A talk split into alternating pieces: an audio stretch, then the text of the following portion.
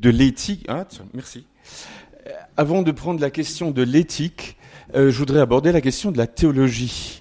Parce que la pensée sur le, diable, c'est d'abord cela. Et euh, si on considère, si vous voulez, qu'il peut y avoir un discours pertinent ou non pertinent sur le diable, je voudrais euh, reculer d'un cran et de dire mais qu'est-ce qui fait la pertinence d'un discours sur le diable ou qu'est-ce qui fait qu'un discours sur le diable ne serait pas pertinent? C'est-à-dire que je voudrais essayer d'observer un certain nombre de discours, de langages qui ont été mis en œuvre pour parler notamment de cette question du diable, euh, ou, si vous voulez, les conditions de possibilité d'un discours pertinent sur le diable, et examiner un certain nombre de, examiner un certain nombre d'écrits. Donc ça, cette approche-là euh, est une approche de théologie fondamentale. C'est-à-dire que c'est l'approche de la pensée qui pense les catégories de pensée. on, on, avance d'un degré là, enfin on recule plutôt d'un degré. Et dans, les conférences qu'on a eues là précédemment, je crois que c'était une question sous-jacente.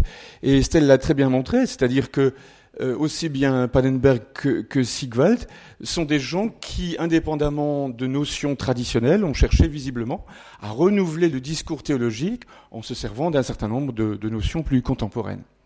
Donc j'aimerais euh, pointer l'accent là-dessus. Et puis faire une, euh, faire une remarque préalable aussi, c'est que le diable, enfin en, théologie, on part du principe qu'il y a une hiérarchie des vérités révélées.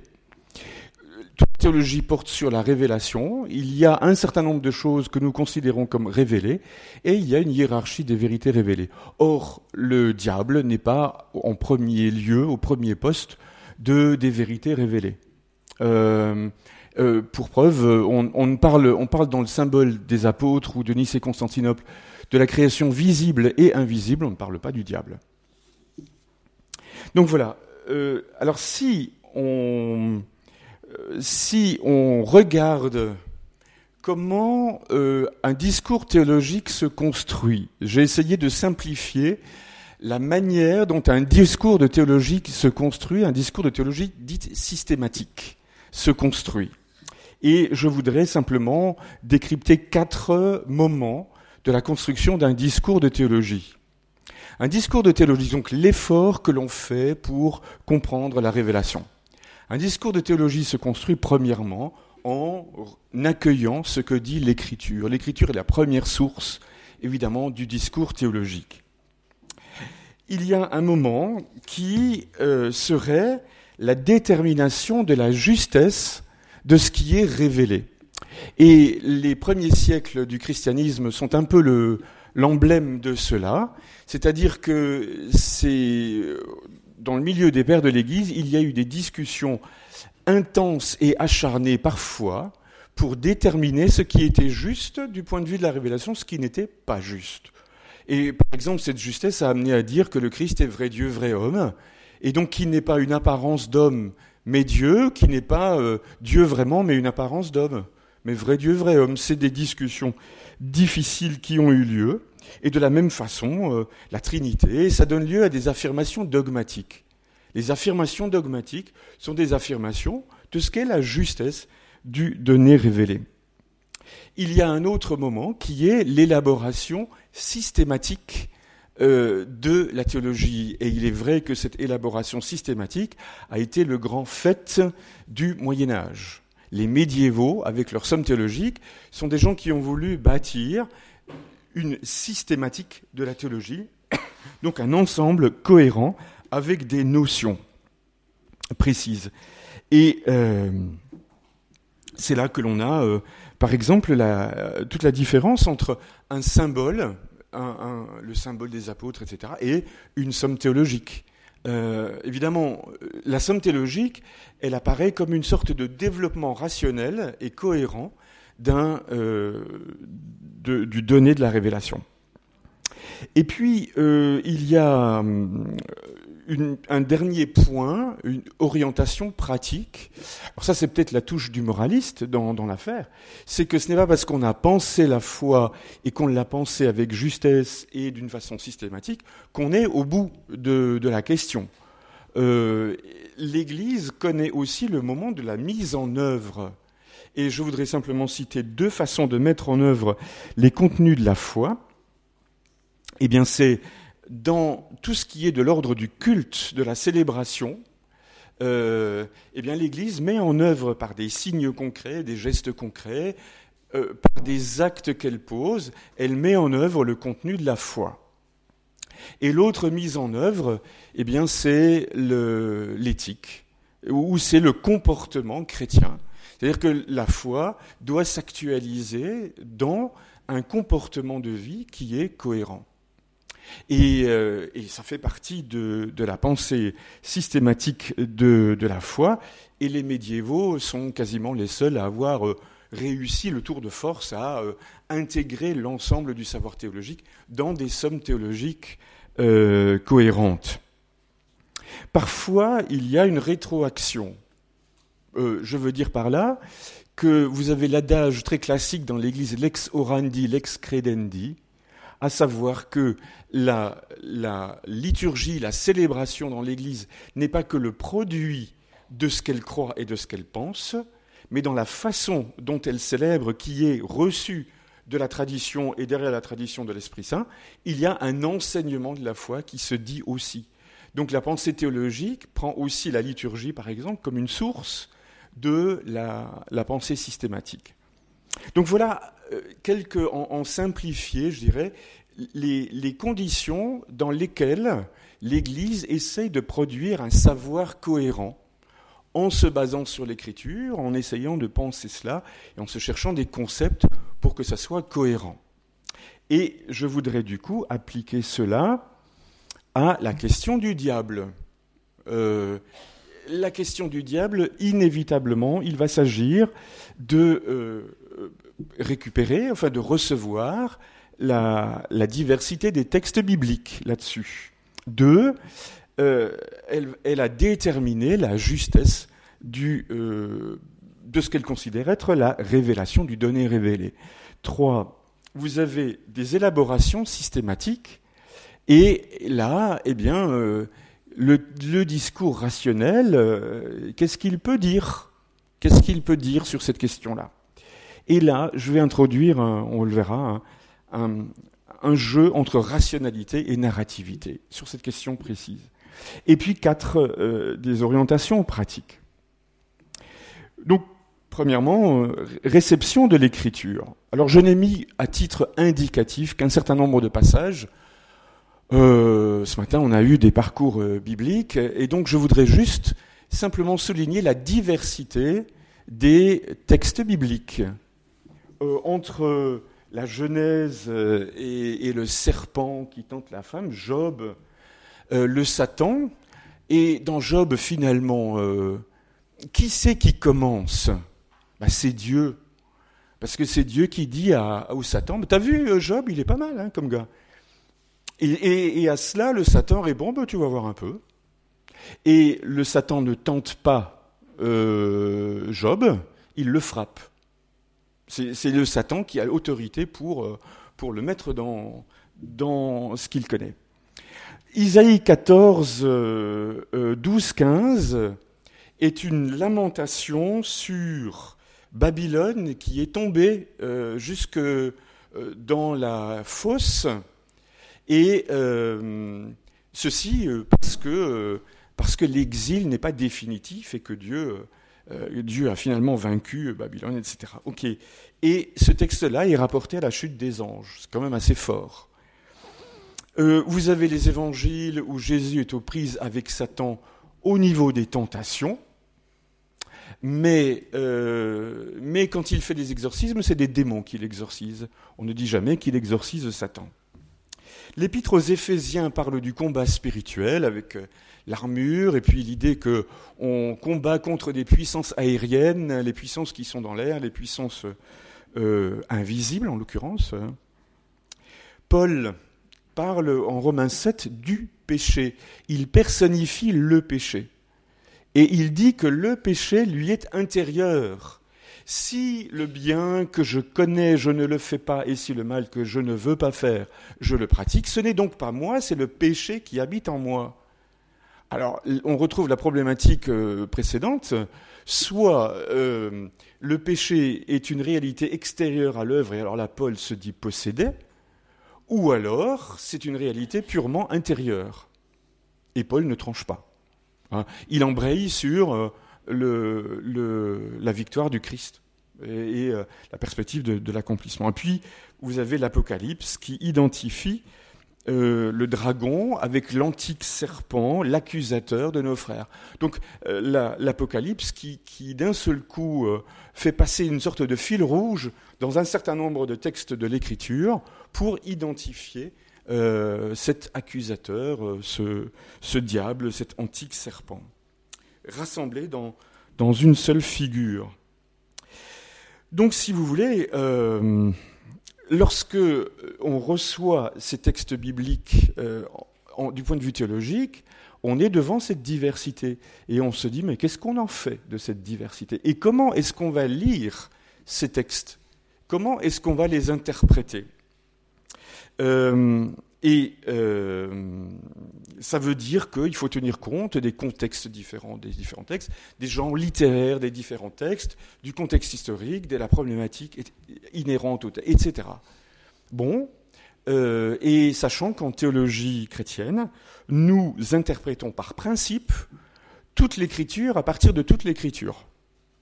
Et, mais avec euh, une orientation, le, Premier Testament à partir du Nouveau et l'ensemble de l'écriture à partir du mystère pascal. Donc, ça, c'est une méthode, mais n'empêche qu'il faut tenir compte de cette diversité des textes. Alors, j'ai pris un exemple qui m'a semblé intéressant de euh, quelqu'un qui, euh, pardon de le dire, on est entre nous, mais qui fait ce qu'il ne faut pas faire. Euh, il s'appelle Jean-Baptiste Golfier, qui a passé une thèse sur les tactiques du diable et la délivrance de cette année-ci. Hein, il a publié cette année-ci. Dieu fait-il concourir les démons au salut des hommes? Et dans une interview euh, publiée sur Internet, voilà ce qu'il dit. On lui pose la question, qui est Satan? Qui sont les démons? Réponse. Pure créature spirituelle, Lucifer était un des anges les plus beaux. Ébloui par sa propre beauté, il a refusé de dépendre de Dieu et de croire en son paradis. Ce chef a entraîné des milliards de ses subordonnés dans la révolte, mais rassurons-nous, les anges restés fidèles sont probablement deux fois plus nombreux. En outre, les bons anges exercent une domination sur les mauvais anges, et ceux-ci sont régis par eux. Note 7. Deutéronome 7.10 indique le grand nombre des saints anges. Deutéronome 7.10. Mille milliers le servaient, myriades de myriades debout devant lui. Combien d'anges furent entraînés dans sa chute par Lucifer? Un tiers des milliers de milliards d'anges probablement. Si l'on tient pour exact l'image d'Apocalypse 12.4, sa queue balaye le tiers des étoiles du ciel et les précipite sur la terre. Apocalypse 9, 14, 16 mentionne en un combat 200 millions de démons. Mais si un tiers des anges se révoltent avec Lucifer, cela signifie que les anges fidèles sont deux fois plus nombreux que les démons. Notons que le diable a affirmé au père Candido Amantini, maître de dons à morte et exorciste à Rome de 61 à 92, dont le procès de béatification s'est ouvert en 2012, nous sommes tellement nombreux que si nous étions visibles, nous pourrions obscurcir le soleil. Bien, eh bien, si vous voulez, euh, ce genre de, discours, si vous voulez, euh, eh bien, euh, on, remarque une totale absence de distance par rapport au texte, des projections précisément de certains passages sur d'autres passages, euh, une, espèce de narrativisation très positiviste, ben voilà comment ça se passe, etc l'utilisation de l'argument d'autorité, euh, les exorcistes romains. Alors forcément, quand on a affaire à un exorciste du Vatican, il est forcément mieux au courant en matière d'exorcisme que les exorcistes d'ailleurs. Hein. et puis, euh, et puis euh, une visée assez apologétique. Peut-être que le rassurons-nous a son sens dans ce texte. et puis, bah, un manque de distance par rapport à un témoignage.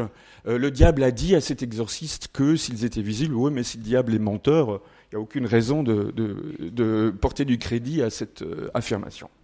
Bref, donc on voit, si vous voulez, que euh, le discours sur le diable n'est pas si simple que ça, que la réception des textes bibliques n'est pas si simple que ça, et qu'il s'agit de, de penser avec rigueur cette réception des textes bibliques et l'interprétation. Alors, la détermination du donné révélé, la pensée de l'Église, on va trouver ça où? Eh bien, on va trouver ça, par exemple, dans le catéchisme de l'Église catholique, y a fait référence, dans les enseignements des papes, euh, exemple catéchèse de Paul VI de 72, de Jean-Paul II de 86, et tout dernier document, le pape François, Gaudete et Exultate, numéro 158 à 163, et où il dit également que euh, voilà, le diable n'est pas un mythe, c'est ce que tu as euh, signalé tout à l'heure. Euh, ce n'est pas un mythe, ce n'est pas une idée, c'est une réalité, etc. Un texte foi chrétienne et démonologie de 75, par exemple, hein, là on a affaire à des textes pastoraux, la Congrégation pour la doctrine de la foi, et puis les évêques de Toscane en 95 ont sorti un texte magie et démonologie. Des textes très intéressants, qui inévitablement vont pratiquer cette réception du donné biblique, euh, qui vont le pratiquer d'une certaine façon, euh, qui vont montrer que les données bibliques euh, sont une source pour pouvoir parler de, du diable. Et donc si je résume en quelques phrases la pensée de l'Église, la pensée du magistère, c'est que le diable est un être personnel, c'est-à-dire conscient de soi et libre, une créature angélique pervertie, perverti de son propre chef, avec d'autres à sa suite, qui cherchent à détourner l'humanité de Dieu, que le Christ a combattu et vaincu dans son mystère pascal, que l'Église continue à combattre en attendant la récapitulation finale. Mais la victoire est assurée. Voilà, c'est ça, en, quelques mots, si vous voulez, que pense l'Église. OK. Et c'est une affirmation, euh, bah, a priori, euh, euh, dont elle dit qu'elle est fondée sur l'écriture, mais c'est en même temps une affirmation, une élaboration de l'Église dans sa tradition, aussi bien à partir de sa pratique qu'à partir de la réflexion théologique, qu'à partir du donné biblique. Vient du coup la question de l'élaboration systématique d'une pensée théologique.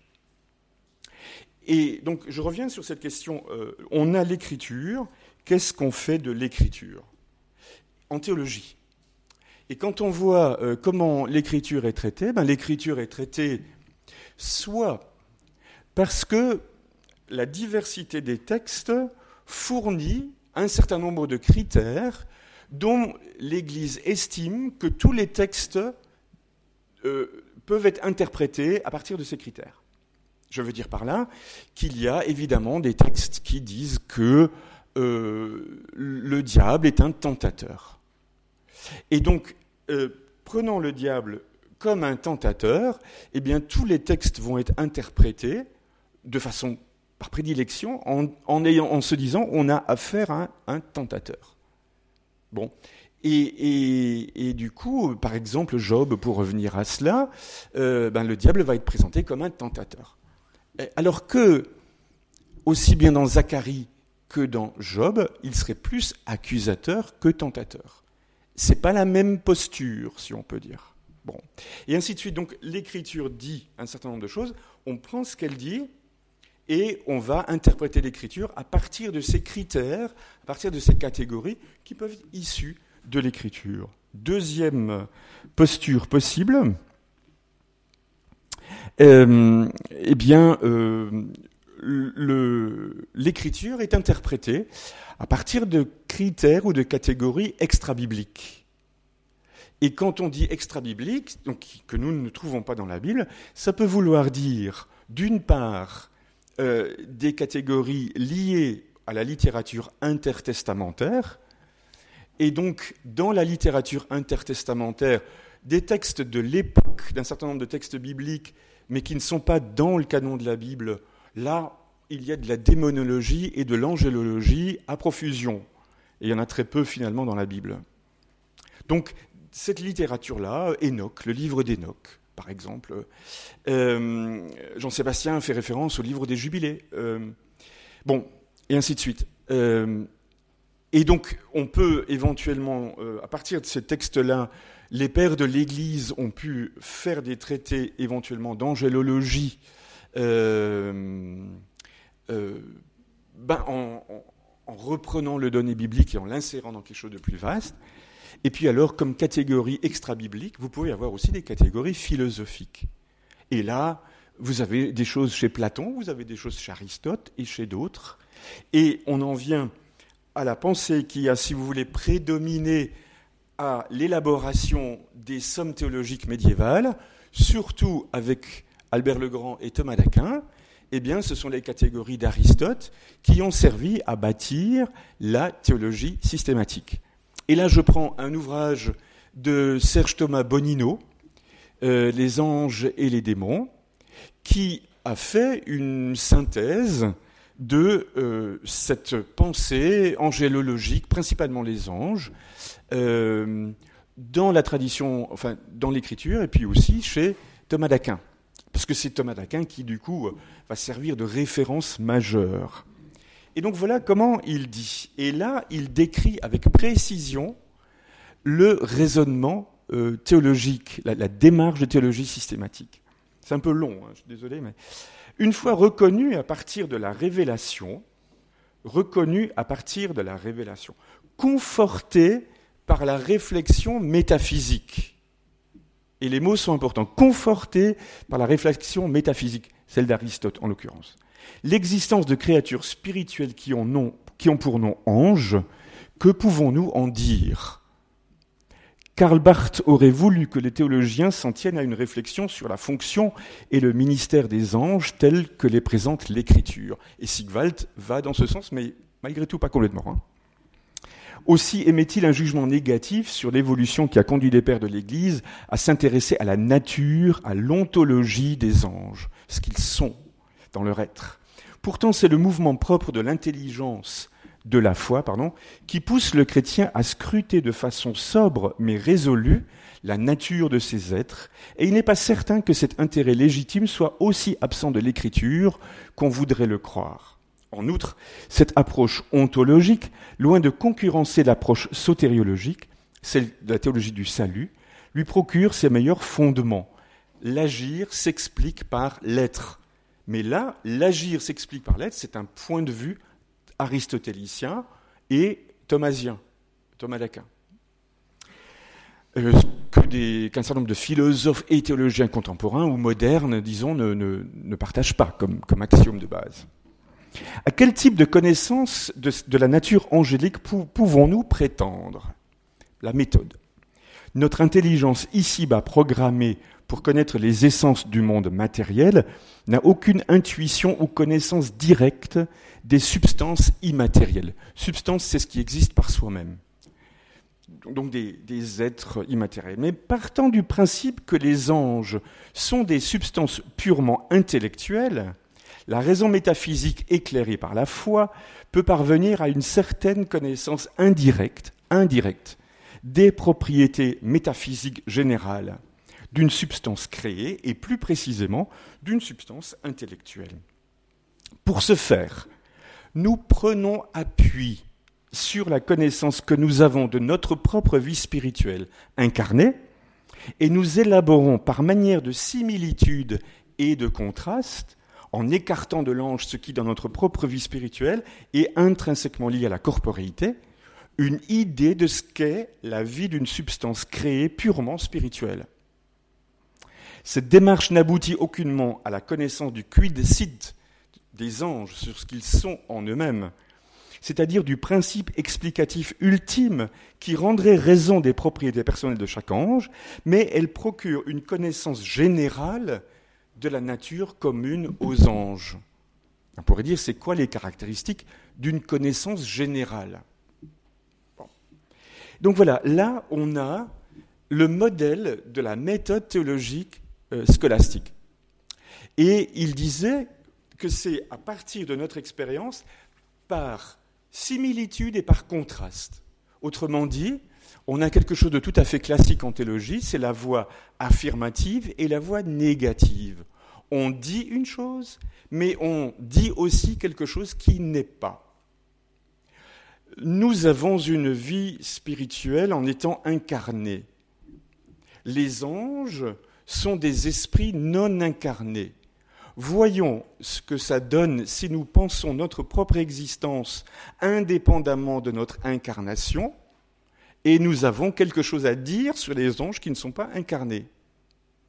Ça, c'est la, la méthode. Et ce ne pas, la vie spirituelle des anges n'est pas incarnée, eh bien, c'est ce qu'on appelle la démarche apophatique. C'est celle qui consiste à dire ce qu'on ne peut pas dire à affirmer quelque chose qu'on laisse de côté et à essayer de voir ce qu'on peut encore dire une fois qu'on a dit ce qu'on ne peut pas dire.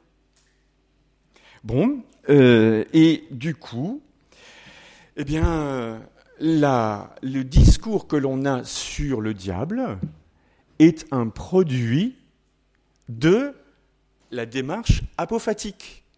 C'est-à-dire que on ne peut pas affirmer que Dieu est à l'origine du mal. Et on a vu ce matin que l'Écriture y répugne aussi à un certain moment. Donc, si Dieu n'est pas à l'origine du mal, et on ne veut pas dire non plus complètement que l'être humain créé par Dieu est à l'origine du mal, sinon Dieu aurait créé le mal quand même, par personne interposée. Et du coup, il faut trouver un tiers qui ne soit ni divin, parce qu'on a toujours eu horreur du manichéisme. Le mal ne peut pas être un deuxième Dieu à l'égard, à l'égal de Dieu. Donc, si ce n'est pas un Dieu, ça doit être forcément une créature, puisqu'il n'y a que des créatures indépendamment de Dieu. Si ce n'est pas l'être humain, si ce n'est pas Dieu, il faut que ça soit une créature spirituelle. Et euh, si Dieu ne peut créer que du bon, eh ben, il faut que ça soit une créature spirituelle bonne qui a choisi le mal, et comme elle n'est pas incarnée, mais dans le, monde transcendant, elle se négativise du moment qu'elle choisit le mal.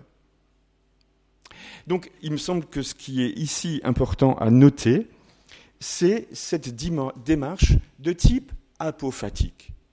Toutes les énonciations qui concernent le diable ont en non-dit, souvent en non-dit, toute une démarche apophatique et c'est présent dans les, dans les textes de, la Somme théologique de Thomas d'Aquin, en ont dit, eh bien, une démarche apophatique, mais qu'on oublie souvent. Et donc, Bonino disait bien que euh, on arrive à quelque chose, on arrive à dire quelque chose, mais on n'arrive pas à dire le quid sit, l'essence, euh, mais on arrive à dire quelque chose, d'après cette démarche. Euh, la même démarche dans une citation d'un texte du théologien Joseph Ratzinger en 1973, qui avait répondu à un, livre qui avait fait beaucoup de bruit dans les années 60 d'un certain Herbert Haag, euh, intitulé Abschied vom Teufel. Nous prenons congé du diable. Donc, on n'a plus besoin de penser le diable comme quelqu'un. Et le théologien Ratzinger avait répondu à cela euh, en prenant appui sur les catégories du personnalisme et lui aussi en mettant en œuvre la démarche apophatique. Il me semble que là, dans ce qu'il précède, c'est-à-dire il faisait référence au personnalisme et à l'altérité du je et du tu qui caractérisent les personnes humaines, la pensée moderne met à notre disposition euh, qui peut nous aider à comprendre euh, je mets à disposition des concepts, je pense, quelque chose qui peut nous aider à comprendre avec plus de précision le pouvoir des démons, dont l'existence ne dépend certainement pas de ces catégories. Ils sont un pouvoir de l'entre-deux, des zwischens, auquel l'être humain est confronté constamment sans qu'il puisse en avoir le cœur net. C'est exactement ce que pense Paul quand il parle des dominations de ce monde des ténèbres, quand il affirme que notre combat ne nous oppose pas à la chair et au sang, mais aux puissances du mal qui sont dans les cieux, littéralement dans l'air, Luftmächte. Éphésiens 6.12. Il s'oppose à tout entre-deux fermement établi, qui tout à la fois enchaîne des êtres humains les uns aux autres, les êtres humains, hein, pardon, les uns aux autres, et en même temps les coupe les uns des autres, en même temps qui les viole en même temps qu'il leur fait miroiter la liberté. Une caractéristique très particulière du démoniaque se donne ici à reconnaître, son absence de visage, son caractère anonyme. Si l'on se demandait si le diable est une personne, il faudrait répondre pour être précis qu'il est une non-personne, une personne. La décomposition, zersetzung, le délabrement, zerfall, de l'être personne. Et c'est pourquoi il lui est coutumier d'entrer en scène sans visage, parce qu'on ne peut pas connaître sa puissance réelle. La démarche apophatique, c'est-à-dire que nous savons, nous définissons ce que c'est qu'une personne, et là, il n'est pas une personne, il est une non-personne. Bon. Euh, une remarque, euh, toutefois. Euh, on s'aperçoit, en termes de, langage sur le, le diable, que ici, on a affaire à un langage rationnel. C'est-à-dire qu'on a affaire à un langage qui euh, détermine des concepts, qui peaufine des concepts, qui les définit avec précision, qui leur donne leur contour à ces concepts et qui donne les conditions de l'utilisation pertinente de ces concepts. C'est le sens de la théologie systématique. Il se trouve qu'avec le diable, on assiste très facilement à une espèce de glissement vers un langage de type narration.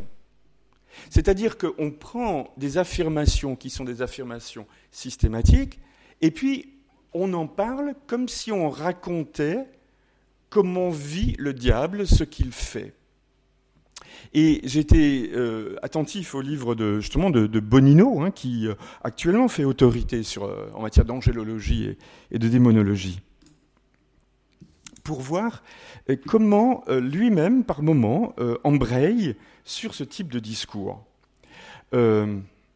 Il faut tenir fermement que le démon ne peut pas agir directement sur les puissances spirituelles de l'homme, son intelligence et sa libre volonté. Celle-ci forme comme un sanctuaire inviolable auquel aucune créature n'a accès. Dieu seul, parce qu'il en est le créateur, peut incliner de l'intérieur la liberté humaine vers le bien, mais le démon ne peut d'aucune manière causer le péché, qui par ailleurs ne serait plus péché s'il était contraint.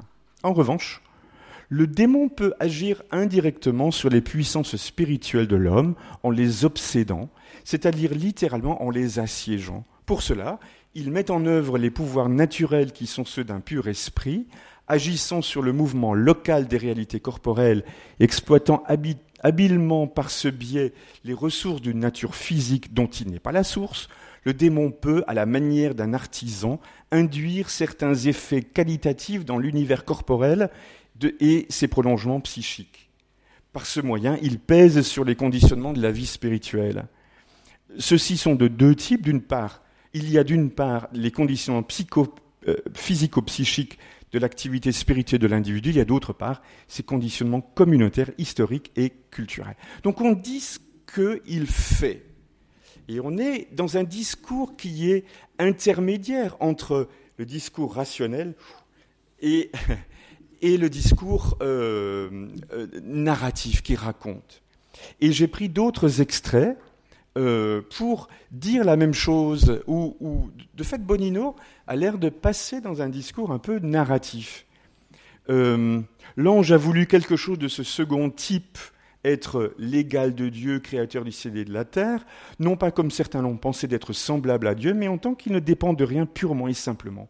Car l'ange sait bien qu'il ne peut exister qu'en recevant l'être de l'ipsum esse. Mais il a voulu être semblable à Dieu en tant que Dieu est à lui-même par nature sa propre fin.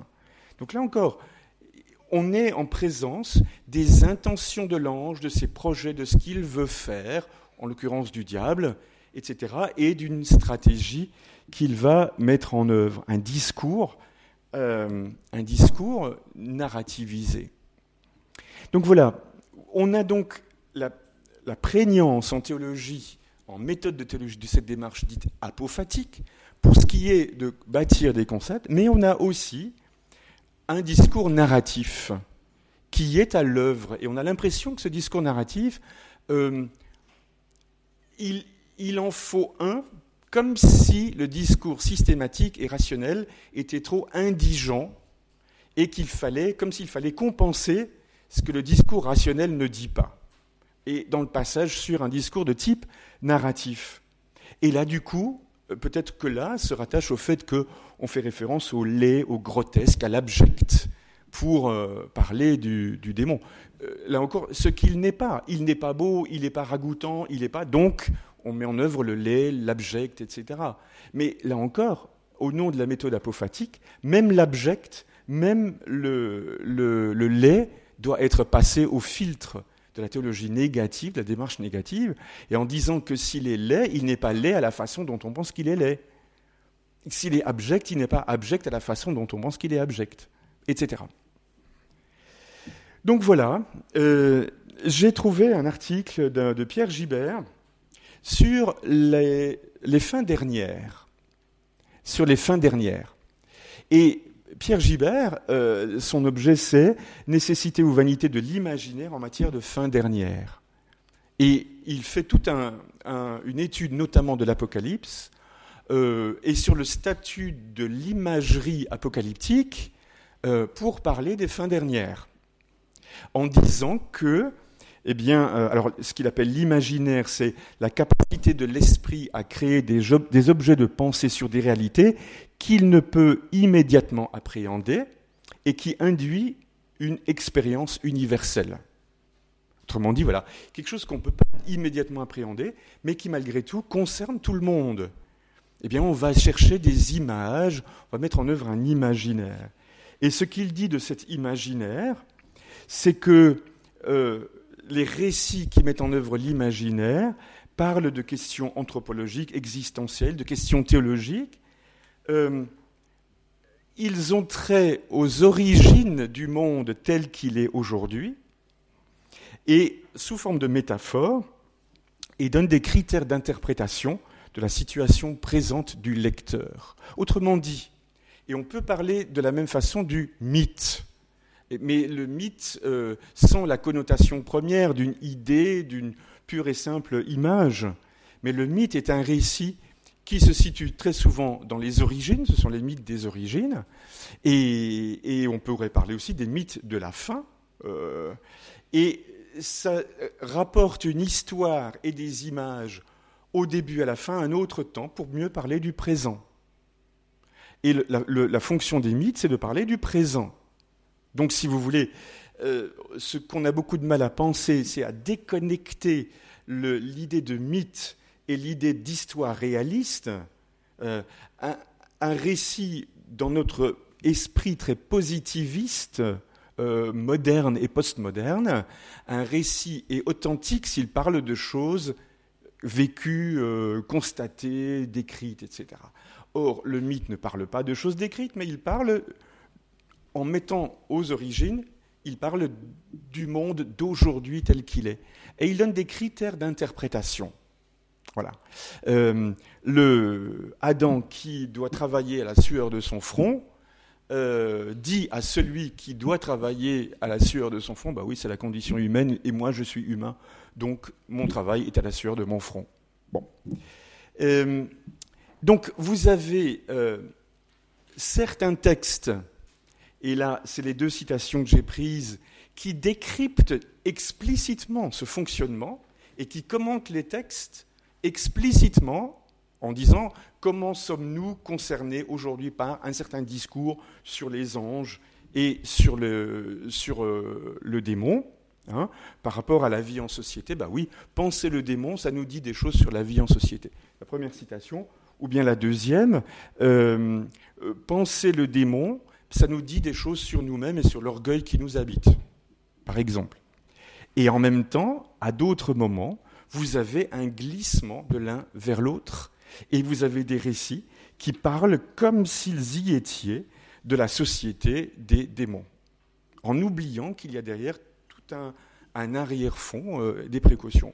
Donc, si vous voulez, il me semble que, aussi bien, euh, premièrement, le discours rationnel et le discours que j'appellerais mythique, dans le sens que j'ai décrit, sur le démon et sur le diable, ont l'air de s'appeler l'un l'autre parce qu'ils se complètent. Et qu'un discours purement rationnel ne suffit pas, mais un discours purement mythique, contient ces pièges aussi. Et donc il y a une forme, ce que j'appelais d'ascèse, de l'utilisation de ces deux textes au sens où le discours rationnel doit pratiquer, ou, celui qui le pratique doit cultiver l'ascèse de se dire ce que je dis est sur l'arrière-fond d'une démarche apophatique.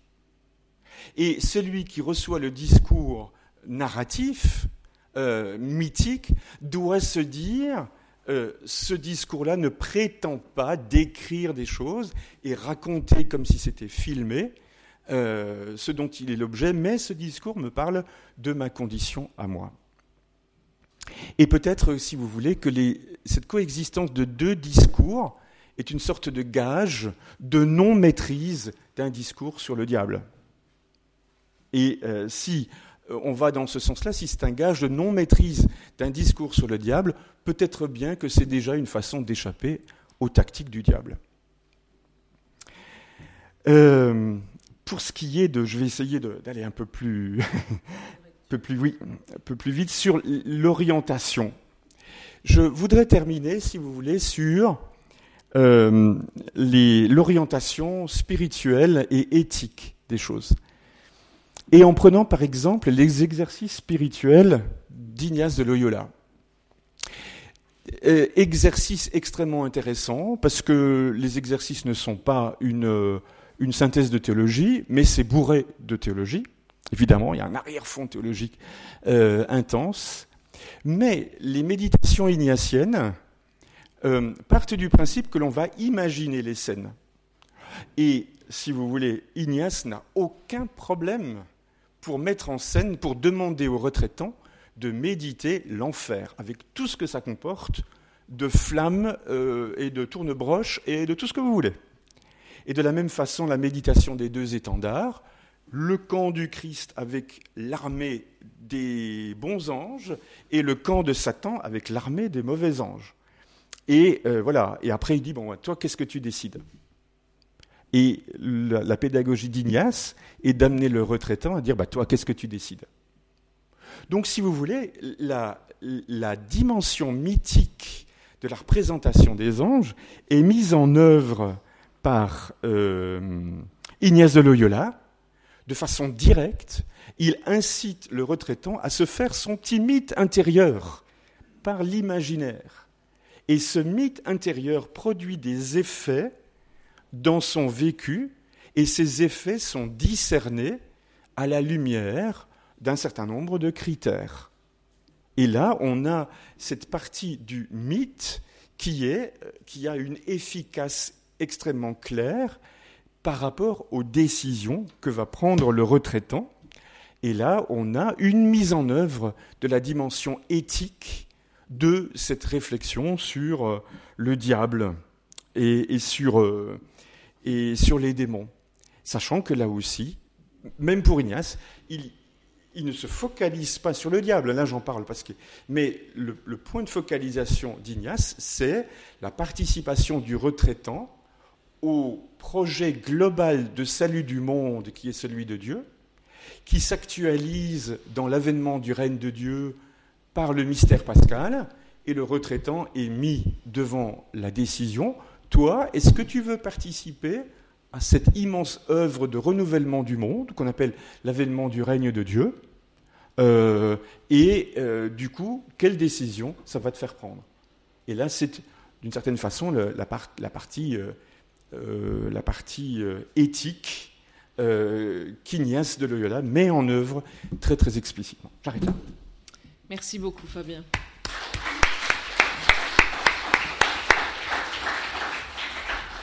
Et alors une petite page de publicité avant de vous laisser la parole pour deux, trois minutes de questions. On a pris un tout petit peu de retard, mais on est encore dans les, dans les clous, on va dire ça.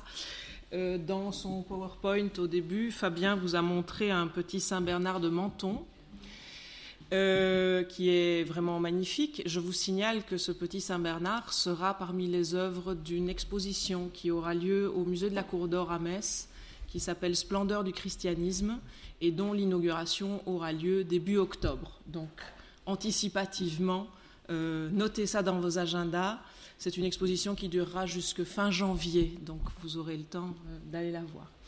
Je ferme cette petite page de publicité et je vous laisse la parole pour, euh, on a le temps pour euh, deux, trois questions avant de nous saluer sur diaboliquement cette journée. Oui, Estelle?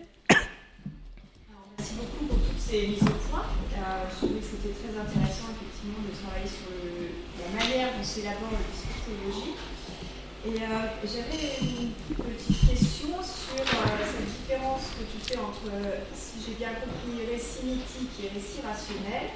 Ça? Et je voulais savoir si tu penses que dans un raccourci rapide, on pourrait dire que le registre de l'enseignement de l'Église serait plutôt du côté du récit mythique et le registre de la théologie plutôt du côté rationnel et si effectivement il ne faudrait pas, comme tu le proposes, une assesse de l'un et de l'autre qui pouvoir en fait essayer de collaborer plus dans Disons que le, le, registre rationnel, enfin le discours rationnel, il fait aussi partie de l'enseignement de l'Église. Euh, mais ce n'est pas celui qu'on trouve le plus souvent dans les publications, euh, dans les prédications, etc. Et, euh, et, et puis par imprégnation, enfin par habitude, je pense, c'est plutôt le récit, les récits de type mythique, entre guillemets, hein, dans le sens où on l'a dit, qui sont les plus pratiqués. Euh, il y a peut-être une sorte de, propension à cela. Euh, il y a un type de littérature dont je n'ai pas parlé, qui est très à la mode, d'ailleurs vous en avez là, c'est les témoignages des exorcistes. Alors euh, évidemment, là, on se dit, ah, on a affaire à des gens qui vivent des trucs. Oui, bien sûr. Oui, bien sûr. mais en même temps, donc parce qu'il se produit un certain nombre de phénomènes surnaturels peut-être en, cas d'exorcisme, eh ben, ça veut dire que c'est vraiment une réalité. Et souvent, c'est des discours apologétiques que, que, ces récits hein, d'exorcisme ou d'autres. Mais en même temps, euh, dans la stricte logique de ce que l'on dit du démoniaque, il n'y a aucune raison que le démoniaque et, que l'exorcisme soient nécessairement euh, avec ce contexte de, ce contexte de, merveilleux, de, surnaturel, etc. Donc euh, voilà, enfin, en rapide, disons, c'est ce que j'aurais envie de, répondre. Une dernière question, oui? Vais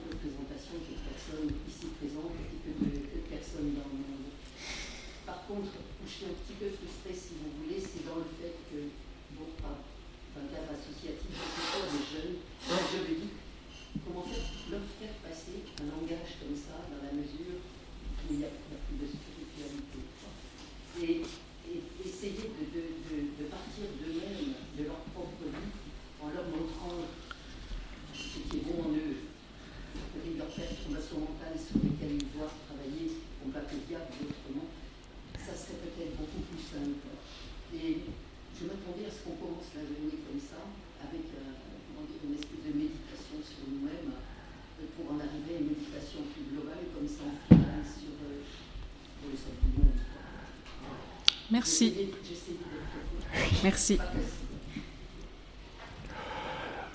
J'ai l'impression que dans la culture d'aujourd'hui, notamment la culture jeune, ils sont beaucoup plus perméables à la notion d'ange et de démon qu'on ne pense. Et que ça habite leur imaginaire, notamment à travers les jeux, à travers euh, les jeux, etc. Ça habite leur imaginaire beaucoup plus qu'on ne pense. Mais c'est indépendamment du contexte global dans lequel nous, euh, nous nous sommes situés aujourd'hui, qui est celui de la foi chrétienne et de la révélation biblique. Indépendamment de ça. Moyennant quoi, euh, ça n'a pas de, ça n'a pas de, il n'y a pas, de frontières. Et là où la, réflexion théologique nous dit de penser les limites de l'action démoniaque, euh, lorsque vous n'êtes pas dans ce contexte-là, je pense qu'il y a pas mal de gens et de jeunes qui euh, seraient portés à dire que l'action démoniaque n'a pas de limite. Et, ça, c'est parce que voilà, parce que c'est des représentations, et que du coup, euh, ils seraient peut-être aussi bien sur les anges que sur les démons, enclins à, alors du coup, projeter sur eux un certain nombre de choses qui viennent de leur psychisme. Là où, euh, dans le contexte d'une pensée théologique, euh, on, est, on, a aussi cette espèce de. On est presque forcé à cette espèce d'ascèse de faire la distinction entre ce que l'on peut dire du point de vue de la foi et de la révélation et de la projection de nos propres, euh, nos propres conscients et inconscients sur ce genre de réalité. Parce qu'évidemment, c'est, c'est une autoroute, hein. c'est une, autoroute, c'est un aimant gigantesque à, projection de fantasmes. voilà, en, rapide. Bien, ben, je pense qu'on peut en rester là. Euh, il restera éventuellement, euh, si vous voulez euh, poser quelques questions, euh, ça peut encore être faisable, mais on était euh, à 16 heures, on a déjà débordé d'un quart d'heure et euh, l'heure, c'est l'heure, comme on m'a toujours appris. Il me reste à moi aussi de remercier mon collègue Anthony Feneuil qui a organisé cette journée. On ne sait peut-être pas plus que ce matin qui est le diable, mais je crois que chacun et chacune peut repartir avec un certain nombre d'éléments pour continuer à réfléchir euh, à cette question et au fond, c'est probablement ça qui compte. Euh, je vous souhaite une excellente fin de journée, un bon week-end et à très bientôt pour de nouvelles aventures.